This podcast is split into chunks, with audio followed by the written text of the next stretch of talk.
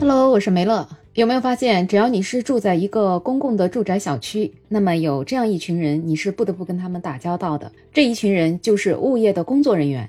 所以，其实物业工作人员他看起来跟我们好像毫不相干，但是他却又跟我们的生活那么的贴近。你住的一个小区，这个里面的物业人员他们的素质怎么样，跟你的生活的质量也就有了很大的关系。你累了一天下班回家，门口迎接你的物业人员给你的是笑脸还是冷脸？会给你的心情带来两个截然不同的体验。生活中有的小区也能够遇到如沐春风的物业人员，但是更多的好像都是物业的负面消息。最近在浙江台州就有一个女租客，她因为房屋漏水的问题跟物业人员发生了冲突，女租客被物业人员直接摔倒在墙边上。根据九派新闻发的视频可以看到，视频里的女租客跟两个男的正在争吵，其中一个男的就做事要打她。随后呢，就被另外一个穿白衣服的女的给拦下来了。这个白衣服的女的后来被证实是楼下的住户。结果才刚刚被拦下来，另外在边上打电话的一个男的就突然上去一把抓住这个女租客的衣服，然后又左拉右拽，把她摔到了墙边。这女租客站起来之后，他又把她摁在墙上。幸好有楼下这个住户及时上去劝她，这男的才松开了手。原来这一天女租客她本来是一个人在家的，然后呢，房东就上来问她漏水的问题。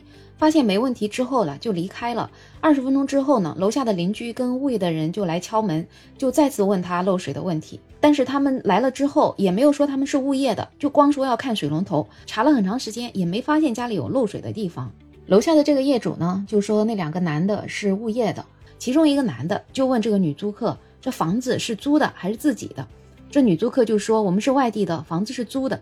这时候对方说话的声音就大了起来。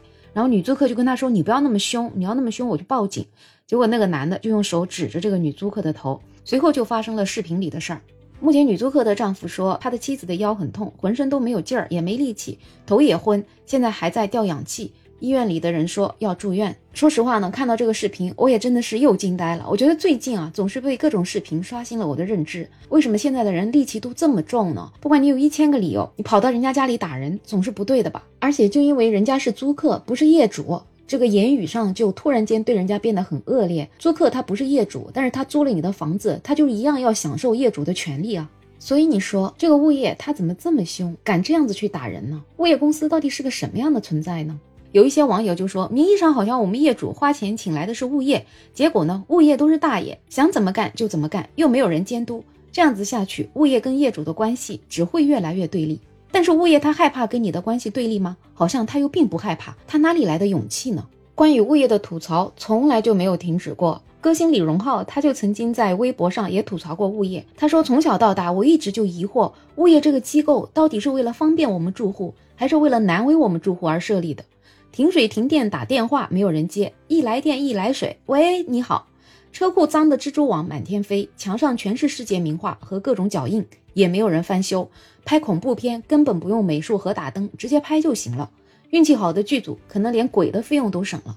你要是有个装修啥的，你可算是撞枪口上了，训你跟训孙子的口气一模一样，而且你还能莫名其妙的感觉到他的一股傲气，不知道从哪里来的，可能是从东土大唐来的吧？什么时候效率最高呢？你晚点交物业费试试，马上召集全球法律精英起诉你、声讨你，让你无处可逃、无处遁形、无处安放，最终爱的迫降，然后各种签字、各种核实、各种审查、各种追踪、各种了解、各种节假日、各种上下班时间不固定、各种开会、各种求爷爷告奶奶。所以我就直接要问了：物业机构到底是为了什么而存在的？你们到底是服务机构还是监督机构？其实我们老百姓过日子，大家都互相理解理解。不管你是物业还是业主，都要互相体谅，站在对方层面考虑。那社区就是我们的小家，大家一起搞好卫生，搞好建设，互帮互助多好呢。当然，李荣浩他当时为了怕有人杠他，他说以上内容单指我家和我以前家的物业。我相信这个世界上百分之九十九点九九九的物业都没有这种问题，都是大好人。不知道你听了李荣浩的吐槽感觉如何？反正有很多网友说，看完了他吐槽的第一个反应是很好奇，到底是什么样的物业公司，居然能给李荣浩逼成了这样，不惜用写歌的时间来写小作文公开吐槽他。第二反应就是，天哪，你这说的不就是我们家物业吗？难道李荣浩跟我住同一个小区吗？当然，李荣浩跟你没有住同一个小区，为什么你感觉跟他一样？就是因为天下物业他们管理的手段好像也是一模一样的。特别容易给人带来共鸣，就感觉你跟他住的是一个小区。既然物业给很多很多的人都带来这种不太好的印象，为什么物业它还存在呢？而且很多物业能在一个小区盘踞十几二十年呢？这主要是刚刚交房的时候啊，你就会跟地产公司签一个前期物业合同，而这个前期物业合同就是这个地产公司给你指定好的物业公司，而这样的物业公司一般就是地产公司下属的物业公司，所以这个物业公司它可牛了，它比你盘踞在这个小区里的时间还长，它熟悉这个小区里的一草一木，它熟悉小区里的每一户人家，所以有很多业主在刚刚搬到小区的时候，因为各种方面都要受制于物业的管理，所以甚至有的时候。他觉得物业才是这个小区的主人，反而忘了自己是主人这个身份。而实际上，物业只是你雇来管理小区的一个管家，或者说的通俗一点，就等于说你的家庭里面请了一个保姆来让他帮你收拾你的屋子。结果到了最后，变成了保姆盘踞在你的头上，对你呼来唤去。所以你能受得了吗？但是物业跟保姆不一样的地方又在于，如果是你请来的保姆，你想把他辞了，你可能随时就可以把他辞了。但是如果是物业，你想把它辞了，那可就比登天还难了。为什么这么难呢？其实最根本的原因就还是我们自己，因为我们整个小区不是我们某一户人家的，它是由上百户甚至几千户的人家组成的。这么多人家，你要达成一个一致的意见去让物业走，那真的是难上加难。我们可以先从那些相对口碑比较好的物业来说起，就比如说有一些物业，他们确实做的还不错。但是你以为这样小区里的所有人就会都对他很满意吗？那不可能，那总有人觉得他不好。比如说这家物业公司，他特别尽心尽责，他对于你违章停车，对于你乱扔垃圾，对于你各种不文明行为，他也管理得很严格。那么什么样的人会对他有意见呢？就是那些自己违规的人就会对他很有意见，因为总有一些业主他会以各式各样的理由去违反规则。他觉得我的车位离这里太远了，我不方便，那我就随便楼底下马路牙子边上停一下，或者说我这垃圾扔一下太远了，我也不方便，那我就随手扔了，那又怎么了？你凭什么来管我？所以对于这样一群人，他觉得物业管你，他就不是一个好物业。那这样的物业对于另外一群人来说，就会觉得他是一个好物业，因为他尽心尽责，为你小区环境的维护做出了自己的努力。好的物业有人嫌弃，那烂的物业也竟然会有人觉得它好，你是不是觉得不可思议？那为什么会这样呢？首先，我们每个人对别人服务的那种感受它是不同的，所以标准也是不同的。有的物业可能对你笑一笑，你会觉得他挺好的；那有的人可能会觉得物业你不要光对我笑，你还得去把小区里给维护好。所以这个就造成了大家对物业的这种工作的感受是不一样的。那有的物业真的是烂到那种极致了，连最基本的卫生、停车的管理都做不好，这样的物业竟然还会有人同情他？为什么呢？因为有另外一群人他会乱停车呀。他会乱扔垃圾啊，然后物业就会跟另外的这些业主说：“你看，不是我不想管，而是那些人素质太差了。”所以这个时候你知道吗？物业他就把自己管理不善这件事情成功的转嫁成了业主之间的内部矛盾。当有一部分人出来指责物业的工作做得不好的时候，另外一群人就会出来说：“你看人家其实工作也挺不容易的，都是我们业主自己素质差，因为有素质差的业主才导致了这样的情况的。”其实这个时候他忘了一个很重要的根本。我们花钱请来的不是一个草台班子，是一家专业的物业公司。而作为一个专业的物业公司，如何管理好一个小区，它一定是要有自己的一个管理办法的。而现在管成这个样子，说到底最根本的原因还是自己内部管理混乱给造成的。至于为什么管理混乱，有一些就是确实物业公司本身就是草台班子，根本就没有这种专业的组织架构。还有一部分，你看它是特别特别专业的公司，但是它的管理也不咋样。为啥呢？他因为要节省成本呀，本来物业合同上给你规定的可能要二十个保洁，他给你放十五个，而且保洁都是那种看起来活儿都干不动的大爷大妈，你觉得他活儿能干好吗？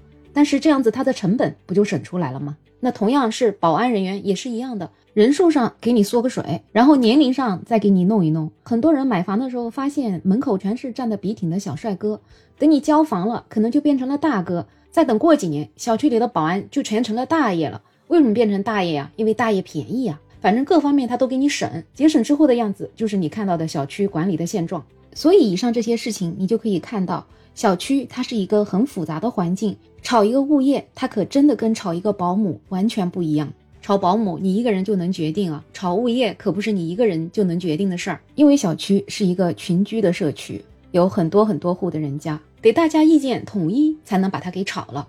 根据民法典的规定，解雇物业是属于业主共同决定的事项，所以需要你全体业主三分之二的人参与，然后最终三分之二的人里面还要过半的人同意把这个物业解雇了，那你这件事情才能做成。好像听起来，如果这个物业真的特别差，那我们就组织三分之二的人去做就好了。那什么样的人才能组织呢？那一般就是业委会。那业委会怎么样才能成立呢？还是要走刚才这个流程。所以很多小区想换物业，它的第一道难关就卡在了业委会的身上。而且，就算你业委会成立了，也有可能业委会被物业公司给策反了，变成了跟物业公司一条心的各种理由去敷衍你业主。那你业主能怎么办呢？就算有的业委会刚正不阿，坚定要把不好的物业赶走，但是我前面也说过了，物业在这个小区盘踞的时间太长了。他比你进的小区的时间还要早，他熟悉你们这里的每一个人，他们深悉人性的弱点，他给你逐个击破，到时候说不定一顿操作猛如虎，投票的结果让你哭。所以这就是为什么大家对物业的吐槽从未停止，但是物业这个机构还能这么怡然自得存在的一个原因，其实最根本就还是我们人的原因。我们人太多了，我们很难齐心去做一件事情。就算说你们小区的业主特别的团结，付出了很多的努力，最终成功的把这个物业给换了，但是你以为来的下一家物业，它就真的是一个好的物业吗？因为不要忘了，物业公司它不是一个慈善机构，它是一个盈利机构。而他来了之后，他就会想尽一切办法能够增加自己的盈利，而我们的业主则是希望他想尽一切办法把小区维护的井然有序。其实这两个就是不可调和的矛盾，所以物业跟业主之间的矛盾其实是很难去解决的。